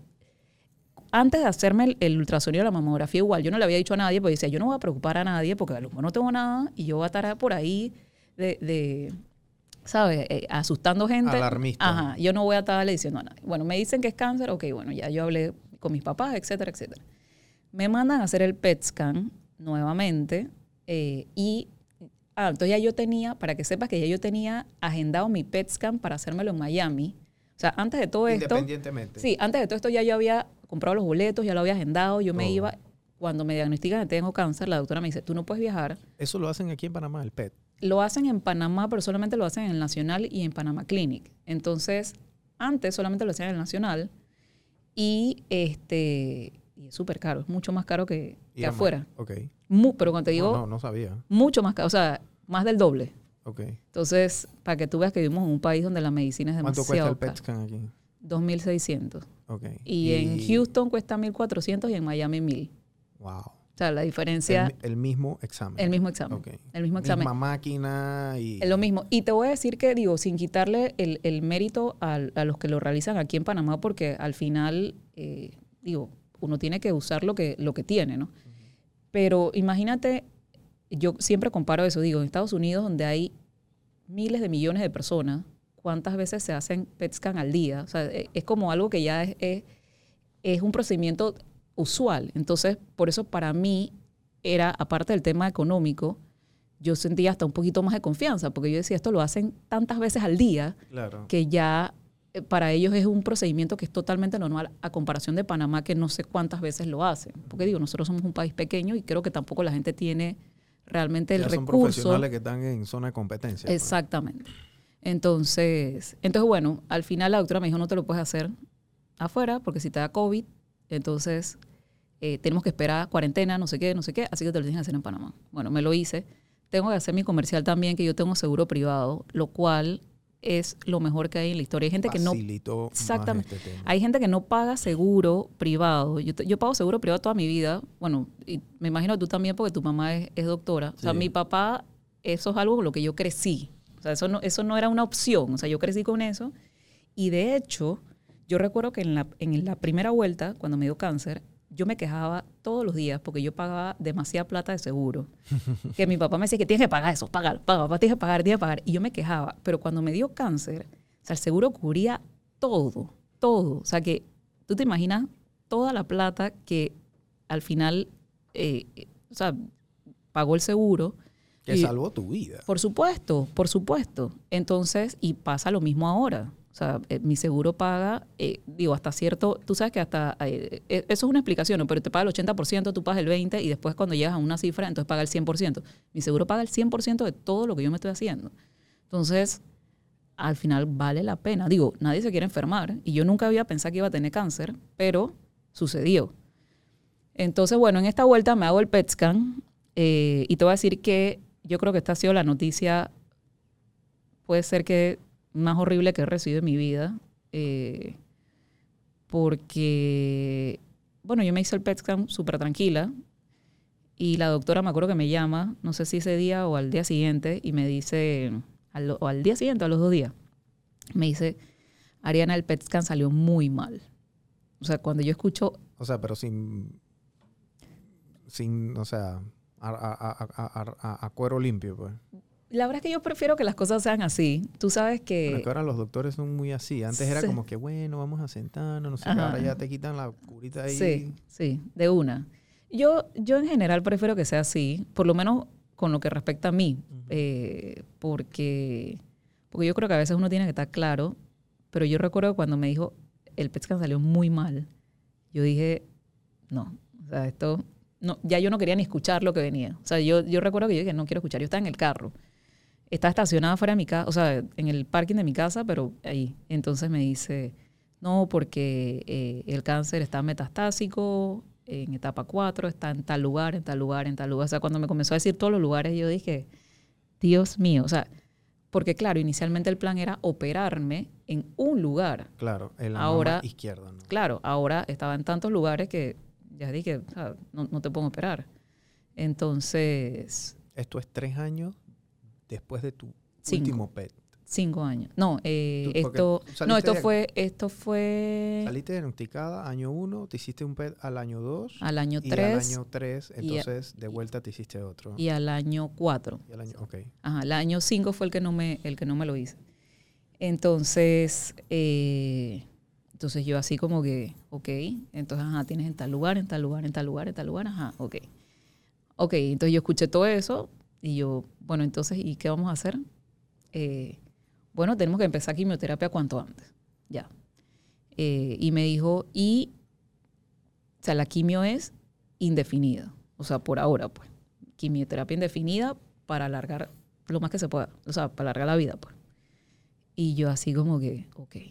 O sea, es- digo, la, la conversación duró como una hora, eh, lo, lo resumí muchísimo, pero yo recuerdo que yo cerré el teléfono y te voy a decir que lloré, yo no sé ni cuánto tiempo, eh, lo cual es totalmente eh, Entendible, ¿no? normal. eh, lo que no es normal es que la gente se quede ahí, es que ese es el problema, que la gente se queda en ese episodio, ese lapso. O sea, eso es lo que no es normal. Bueno, lloré, lloré, lloré, lloré. Recuerdo que tuve como una semana eh, súper triste, lloraba, lloraba, lloraba, lloraba, lloraba. Eh, me acuerdo que me acuerdo que yo no le había dicho a mi mamá, mi papá tampoco le había dicho a mi mamá. O sea, como que mi mamá sí sabía que tenía cáncer, pero no así. Y, y después, bueno, no, no recuerdo cómo fue que le, le tuve que decir a mi mamá, y mi mamá está en el interior, y mi, hermano, mi mamá entró como en un, como un shock nervioso. Me acuerdo que mi hermano la tuvo que ir a buscar porque no podía manejar. Eh, y bueno, eh, ya como que pasé, pasamos esa, que es lo que yo le digo a las personas siempre. Tú, o sea, tú, obviamente tú tienes todo el derecho a llorar, a gritar, a que te dé rabia, a por qué, eh, porque vuelvo y te digo, o sea, yo no solamente hacía ejercicio todos los días, comía súper saludable, yo no como carnes desde el 2019. Yo soy disque, tengo una dieta súper buena, eh, como súper disque, te digo súper saludable, o sea, súper saludable. Es más, el, pancito ese que me metí hoy, yo no sé, yo ni como ni pan, pero me encanta, me encanta el pan, pero no como pan. O sea, a lo que voy es que yo me cuido, me cuido mucho de, de, de las comidas. Y yo decía, concho, pero es que yo veo gente que fuma todos los días, que toma todos los días, que no hace un ejercicio, se come chicharrón todos los días y no les dan y no les da nada, exactamente, no les da nada. Entonces yo decía, ¿por qué yo? O sea, yo que soy súper saludable. Entonces, más rabia me daba. Entonces, bueno, estuve como una semana así, hasta que dije que bueno, pues ya, ya pasé mi semana de luto, ya pasé mi semana de, de, que ya, de, de, revolcarme, como digo yo, de, que me dé mucha rabia y mucho, pero ya no, o sea, no me puedo quedar ahí, tengo que seguir. Tengo dos hijas chiquitas ya, tengo, ¿qué es lo que sigue?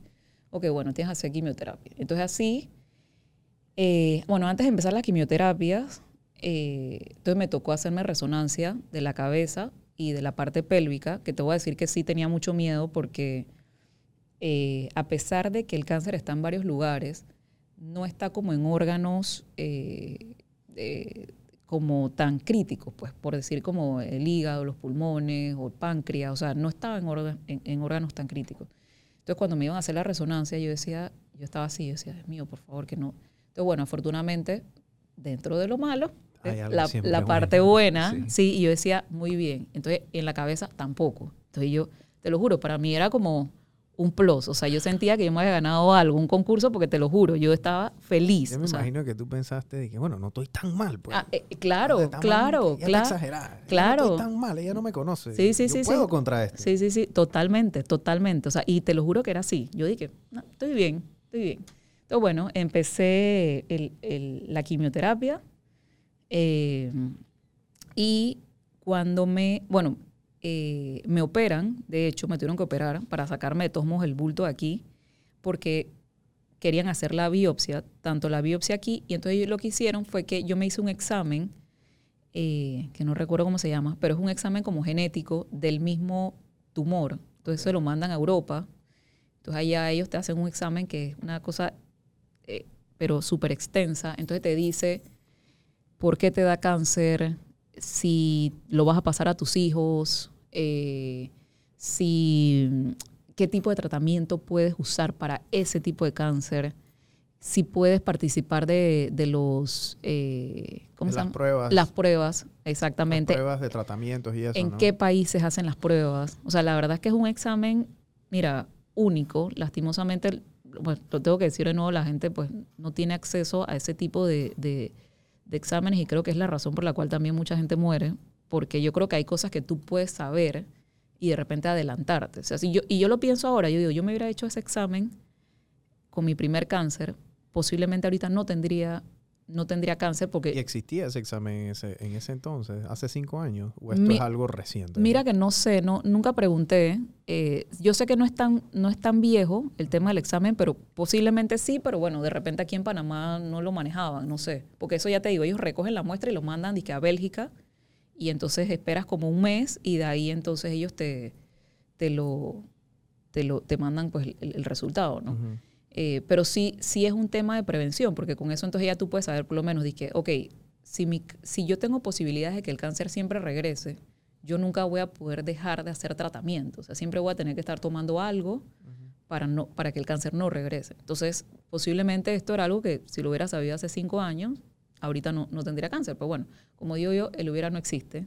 Eh, eh, estamos en, en, el presente. Entonces, bueno, empecé la quimio eh, y esto fue en eso fue septiembre. eso fue, no, eso fue en marzo, porque yo me descubrí esto en febrero, en marzo me operan, eh, estuve como una semana en recuperación. Eso fue hace tres meses. Sí. Estamos hablando. Sí, hace tres meses. Tuve como una semana de recuperación y vamos con la quimio de una vez.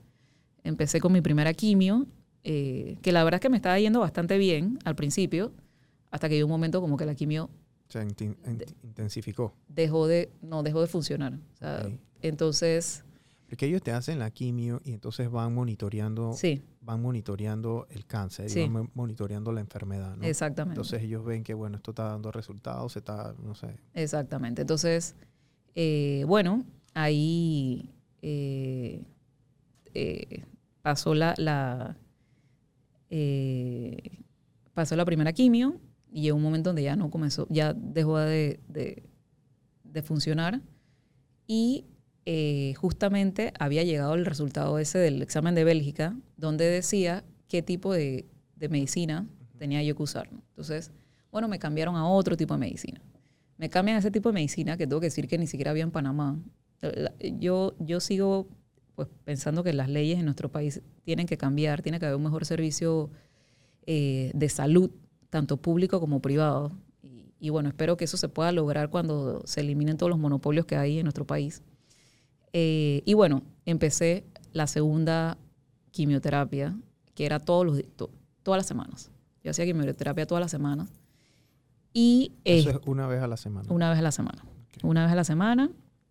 Y luego, bueno, seguí en eso hasta que, eh, pues hace dos semanas, eh, yo, yo, había, yo había estado con un dolor de espalda.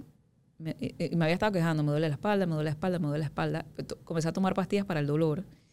Y eh, hace como dos semanas me voy de viaje, unos días, y regreso el domingo, ese domingo, y recuerdo que estaba en el aeropuerto y yo le digo a mi mamá, me duele mucho la espalda. Entonces, bueno, pedimos una silla, una silla de ruedas, eh, llegué a Panamá, me tuvieron que buscar en silla de ruedas, etcétera. El lunes, súper bien.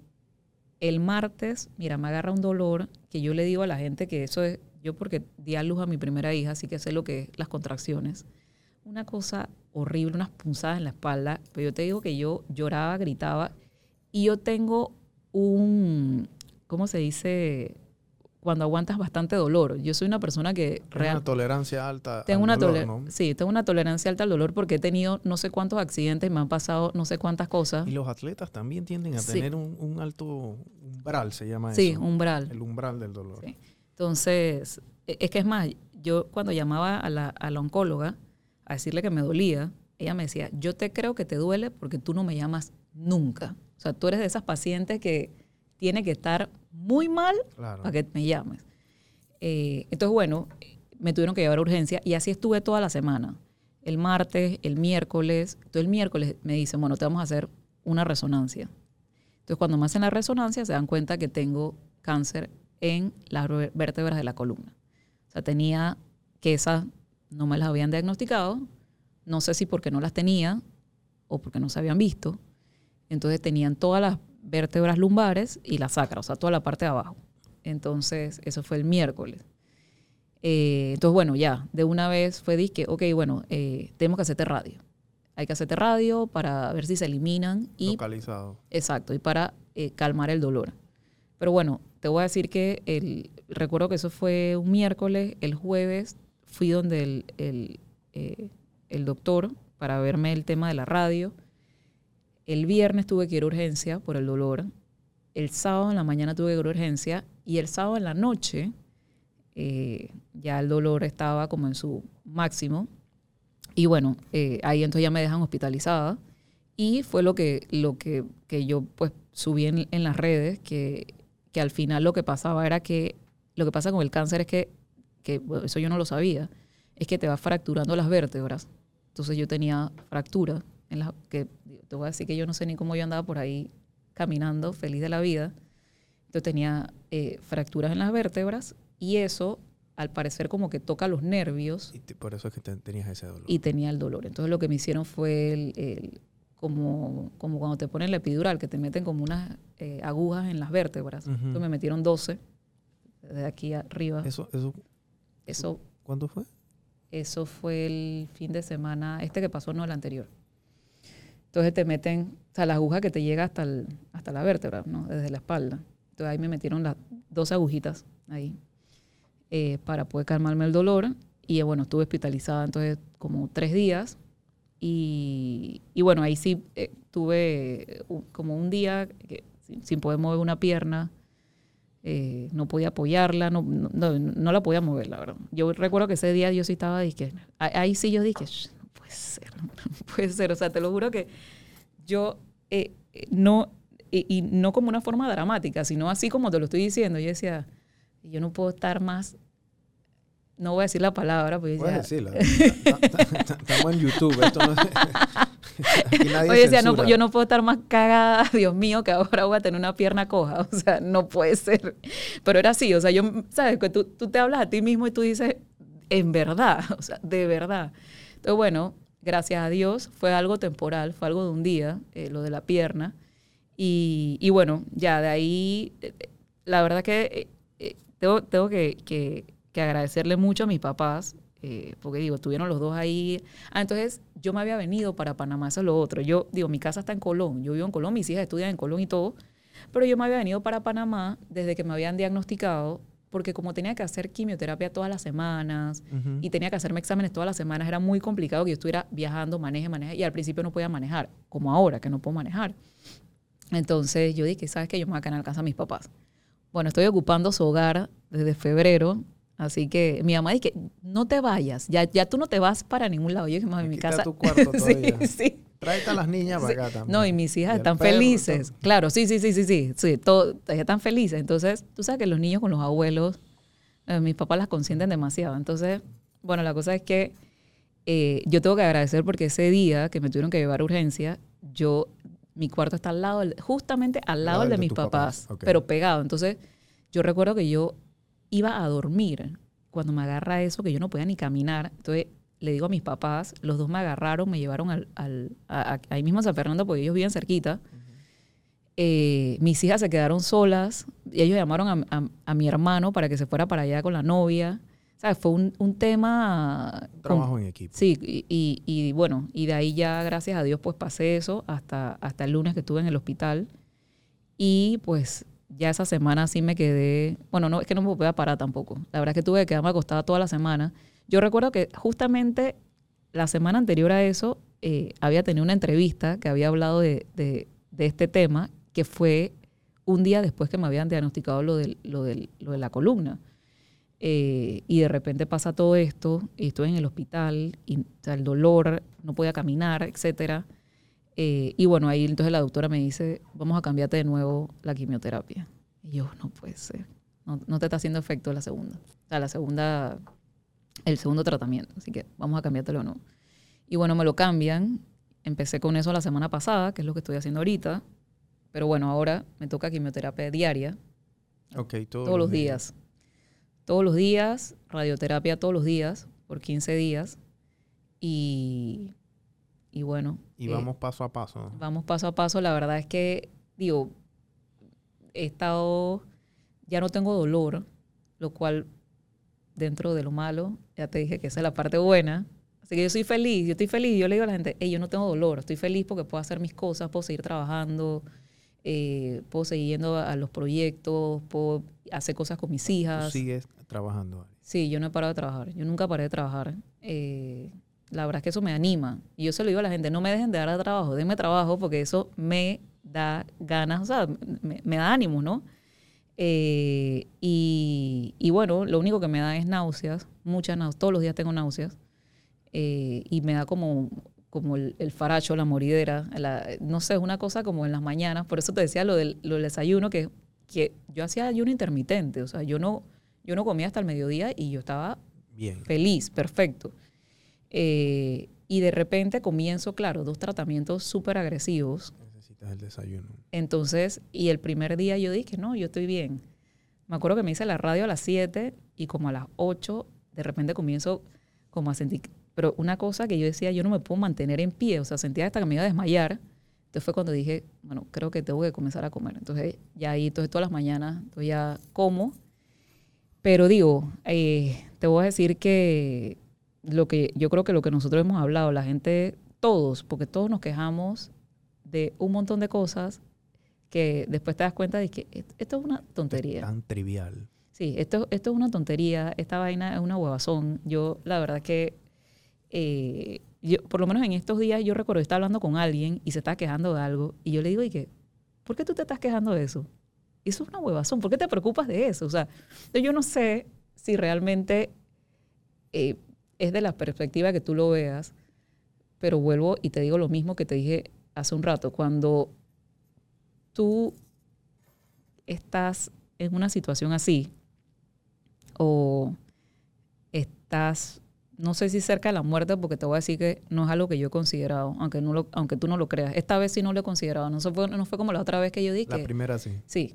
O sea, en esta vuelta, aunque tú no lo creas, yo eso ni siquiera pasa por mi mente. O sea, yo digo, que yo siempre digo, cuando yo me cure, voy a hacer tal cosa. Cuando yo me cure, voy a hacer tal cosa. Y, digo, la gente puede pensar, que, ay, que ilusa, porque digo, yo no sé si me voy a curar, o la gente pensaba que a lo mejor puede ser que no me vaya a curar. Eh, pero el tema de la muerte no está dentro de mis consideraciones. Tú no tienes planeado eso. No, no. Tú tienes planeado ir a tu quimio de mañana, ir a, de viaje en dos, tres años. Exacto. O sea, tú tienes planeado muchas cosas, esa no es una de ellas. Esa no es una de ellas. Eso es una, digo, eso sí te digo. Yo, yo me he casado dos veces.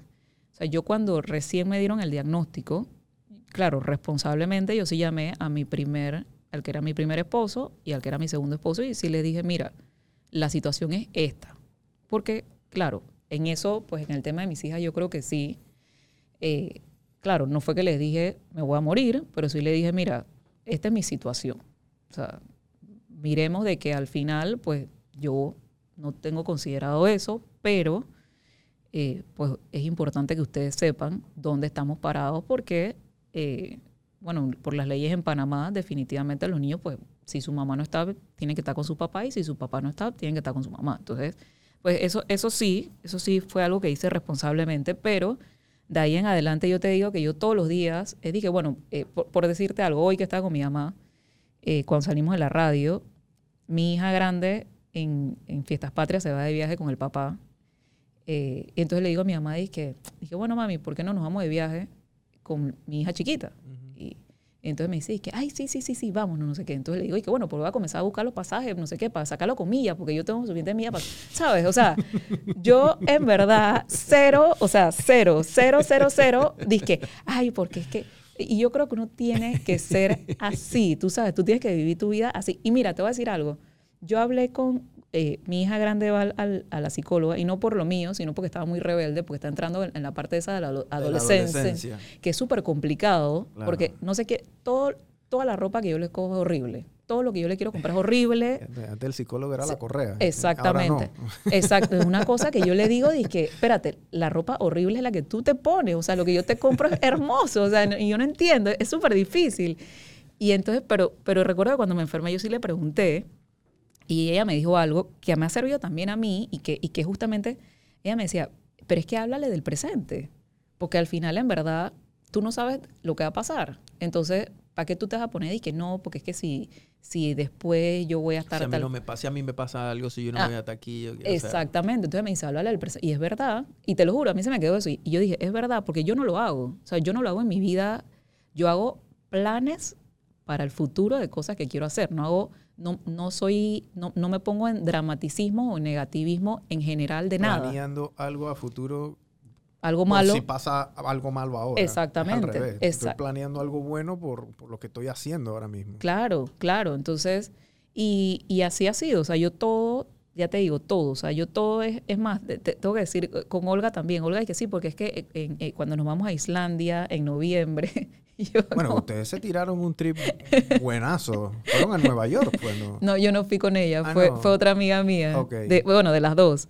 Este, pero sabes, yo creo que uno tiene que, que, que en general, eh, vivir así. O sea, por lo que dije al inicio, el futuro es incierto para todos, para todos. Totalmente. Al final, mira lo, de, mira lo de mi doctor, o sea, realmente alguien que, que sí me acompañó, lo tengo que decir, me acompañó desde, desde mi primera enfermedad, y que lastimosamente pues fallece. O sea, y, ah, o, por lo menos ahorita que estamos con COVID, ¿cuánta gente joven, cuánta gente que tú dices y que no puede ser? O sea, que, que ha muerto y que, y que tú no te lo hubieras esperado. Porque claro, la gente dice y que, ah, no, es que lo que se mueren son los viejos. Mentira, se ha muerto un montón de gente joven. Eh, entonces, eh, pues yo sigo en esas. Eh, ya te digo, no, no, tengo, no tengo planes de, de irme para el otro barrio, como dice Rubén Blade.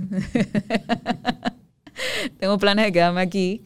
Eh, y, y, bueno, sí, tengo planes en mi parte de arquitectura, tengo planes en, en mi parte política, te lo, te lo comenté también, eh, de, que, de que pues quiero correr para la Secretaría Nacional de la Mujer dentro de mi partido el próximo año. O sea, son planes que al final yo ¿Y un digo... puesto político, o sea, de elección popular, diputada, de vuelta, te ves... Eh, no creo, la verdad es que un puesto de elección popular no lo puedo descartar, porque digo, puede, podría suceder, ¿no? Pero, pero la verdad es que no, no, no creo que quiera pasar por ese, eh, por ese estrés. eh, y justamente tiene que ver con el tema de mi enfermedad. Yo creo que muchas de las enfermedades que a veces se reflejan en el cuerpo de las de- personas Son de estrés. son de estrés. Y yo, yo sí lo creo. Eh, y realmente, por más que sí me encanta la política, me gusta muchísimo, ya te digo, yo creo que es una forma en que eh, depende de, de- de cómo tú lo, lo apliques, puedes ayudar a mucha gente, pero el nivel de estrés en el que, en el que estás, eh, justamente, y, y- y creo que no ejerciendo el puesto, sino en campaña, previo, y, y- y lo que pasa eh, es y mucho. lo que pasa después si ganas también. Sí, ¿no? sí, eso- eso también. Eso, eso Sí. es- ya viene otro saco de estrés que no, has- no has sí. vivido todavía. ¿no? Entonces, eh, creo que, que todavía no, no sé, de- depende de cómo vayamos, pero, pero sí creo que, que no, no, no quisiera exponerme a eso. Eh, la verdad es que me quisiera, quisiera tener una vida más relajada, mudarme como a boquete.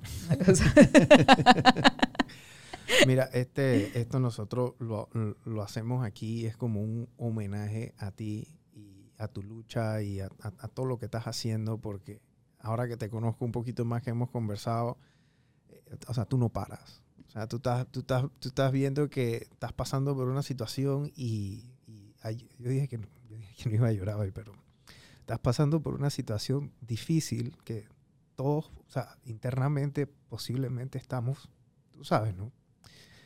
Y, y esto es un homenaje a, a- a tu mentalidad, Ari. A Gracias. ese, a ese, a, a- a no, a no detenerte y, y- y yo creo que, o sea, sería muy difícil yo tener otra invitada, otro invitado con, con tu situación ahora mismo y tan siquiera con, tu, con tus ganas de, de luchar y de salir adelante, pase lo que pase, contra viento y marea, ¿no? Entonces a veces nos ocupamos tanto como en preocuparnos de las trivialidades preocuparnos, pero a la hora de la hora, o sea, hay cosas dentro del, dentro del esquema mayor que, que es, es un granito de arena, ¿no? Eh, Entonces, gracias. yo quiero que tú ya vamos a, a- a cerrar aquí el, el- el episodio 5, pero darle un mensaje a ese emprendedor o esa persona que está pasando por un momento difícil, viniendo de ti, yo creo que vale más que viniendo de una persona como yo, pero tú que has pasado, digamos, por las altas y las bajas, y ahora mismo estás haciendo una batalla que siento que todos vamos a apoyarte en lo que sea que tengamos que apoyarte, créeme que esta es tu casa aquí, el día que quieras venir, hacer un, o sea, hablar, hacer un episodio, lo que sea, créeme que aquí estamos para lo que sea, para lo que Gracias. sea. Mira, eh, tú sabes que, que, eh, que- que quiero contar esto porque realmente yo creo que, que uno no nunca debe desistir. Yo creo que, y, y yo sé que de repente digo, esto yo te lo, se lo puedo decir a la gente y la gente va a decir que, ay, ¿qué estás diciendo de no desistir y de luchar? Pero uno tiene que hacer las cosas que uno quiera hacer, que lo hagan feliz, empezando por ahí. Porque te voy a decir algo, yo creo que hay muchas veces que nosotros hacemos tantas cosas por complacer a otros, eh, que al final somos personas infelices, vivimos en la vida infeliz y no logramos las cosas que queremos porque somos infelices. Entonces nunca logramos hacer. Entonces tú dices, a veces tú te preguntas y tú dices, ¿cómo esa persona logró eso? Porque realmente era feliz con lo que hacía y era algo que le gustaba hacer. Hay gente que te dice y que te vas a morir de hambre, no importa. Haz lo que te hace feliz, porque nadie te puede decir a ti que tú te vas a morir de hambre porque nadie conoce el futuro. Entonces, eh, yo en estos días un amigo mío se reía, y esto te lo tengo que contar, porque yo hace, en mayo, yo me había inscrito en un curso, como un diplomado en el INCAE, eh, digo, pagando, ¿no? Eh, y la verdad que yo recuerdo que cuando, cuando lo vi, yo dije, ay, yo no sé si en verdad me quiero gastar esa plata en eso. Eh, y ya yo estaba en tratamiento, eso fue, ya te digo, hace como dos meses. Y entonces yo dije, ay, no sé, ay, me voy a meter. Ah, Me metí. Bueno, resulta ser que la primera semana fue la semana que yo quedé hospitalizada. Entonces tenía que entregar, porque ellos, ellos te ponen límites para, para entregar Para ta- ta- tareas, los- tareas, los exacto. módulos, ¿no? Exacto. Entonces, bueno, yo salí del hospital el, el- el lunes. El martes yo me despierto en la madrugada y yo dije, yo tengo que hacer esto. Y yo, ese martes, prendí la computadora. Claro, no me podía eh, sentar, así que me pongo la computadora encima y yo me puse a hacer mi tarea de, eh, de mi curso Acostado en la cama. acostada en la cama para poder entregar mi primer módulo y decir y no, y, y no decir, coño, al final no pude hacer mi curso, O sea, que eso no era una excusa para ti. por supuesto que Tengo no. cáncer, tuve en el hospital, tuve dos agujas, tuve, tuve, tuve. Y yo dije, entonces me acuerdo mi- mi primer mi primera semana y mi primer módulo y bien hecha. Ajá, sí, sí, sí, sí. Y entonces yo recuerdo que yo esto lo estoy haciendo, era, pero ahora ya te digo, era la madrugada, eran como, como las 5 de la mañana, porque no podía dormir, porque la verdad es que sí he tenido problemas de sueño. Y entonces me escribe uno de mis mejores amigos de la escuela, que me imagino que no sé qué hacía despierto, y me dice, ¿qué estás haciendo? Y le digo, tarea. Y me dice, ¿qué? Y le, y le digo, no, es que mira que, me dice, yo le cuento esto a alguien y a mí la gente no me va a creer. Me dice, yo no puedo contigo. Y yo le digo, ¿pero qué quiere que haga si necesito aprovechar el tiempo y hacer esto? Me dice, Ariana, toca salir del hospital. Y yo le digo, sí, pero mi mente está clara, clean, necesito. Entonces, entonces me dice, ¿eso te hace feliz? Sí, eso me hace feliz. Haga lo que le hace feliz. Entonces, yo creo que uno mismo no se tiene que poner excusas, uno. Dos, tienes que hacer las cosas que te hace feliz. Lo tienes que hacer. Eh, y tres, no tienes que escuchar. Yo, eh, yo le digo a la gente también eso. Yo no escuchas a nadie. Haz lo que tú quieras hacer, lo que te hace feliz, lo que te gusta. Rodéate de gente positiva. Aunque tú no lo creas, tú sabes que yo creo mucho en la medicina natural. Eh, yo soy bastante natural. Y yo me acuerdo que el, el naturista, una de las cosas que me dijo, me dijo, aléjate de la gente tóxica y de la gente negativa. Y eso es verdad. O sea, esa gente te roba la energía. Eh, entonces hay gente que a uno le roba la energía. Entonces uno sí se tiene que alejar también y rodearse de gente que aporte cosas positivas Totalmente. a la vida de Sí, uno. así Aunque, y aunque uno piense que no. Y, y eso es con la familia también, porque hay familia de uno y tú lo sabes que hay Es más, yo creo que a veces hasta la familia es más tóxica Sí. que, que los que están afuera. Pero sí, eh, pero sí les mando un mensaje pues a todos los, los emprendedores, eh, como les acabo de decir, hagan lo que quieran, lo que les gusta, lo que les provoque, no escuchen a la gente negativa, porque la gente, mira, eso es, no escuches a la gente que es infeliz, porque la gente que es infeliz te va a decir, tú no lo puedes hacer, Y no han logrado nada en la vida, por lo Exacto. general, porque además se la pasan quejando. te van a criticar por todo y no han hecho nada. Entonces, haz lo que te hace feliz, echa hacia adelante, no pienses mucho en el futuro, porque la verdad es que cuando uno se llena de ansiedad, entonces se queda ahí rezagado. Piensa en el presente, vive el presente y vas a ver que uno va para adelante. Solito, solito, en la ola. Bueno, Ari, gracias por, bueno, los que, los que nos vieron hasta, hasta el final. La verdad es que este, eh, suscríbanse a nuestro canal. Eh, sigan a Ari, Ari Limayón, arroba Ari Limayón. Ponlo ahí, ponchalo ahí, Marco. Ari Limayón. Este, síganla en sus redes. La verdad es que eh, yo, la, yo la sigo por, por mi amiga Olga, nuestra amiga. Sí, Nuestra amiga Olga, que ojalá un día venga aquí, se siente y nos hable de, ti- tiene muchas de, cosas. de las, todas las cosas que puede hablar Olga. sí, de- tiene de- muchas cosas que hablar. De, todas las industrias, de, to- de to- de por todos lados. Comida, guaro, fiesta, arquitectura, arte. Ganadería. Ganadería, así, ¿verdad? Sí, O sea, sí, sí, sí. de todo, todo, todo, todo. Así que este, síganla, eh, contrátenla, tienen que llamarla, Sí, eh, remodelaciones, construcciones, todo, o sea, Sí. y nuestros usuarios con plata, no tengan ahí haciéndola perder el tiempo tampoco.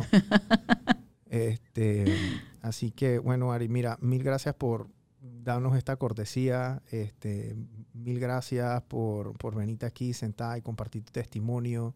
gracias a Eh, ti. Este, esto a nosotros yo creo que ahí me sacaste una lagrimita. Yo dije que no iba a llorar, Marco, ¿te acuerdas? Yo dije, no voy a llorar, no voy a llorar. Pero bueno, así que eso es todo por hoy. Estás en tu casa y cualquier cosa estamos aquí. Gracias, muchísimas gracias.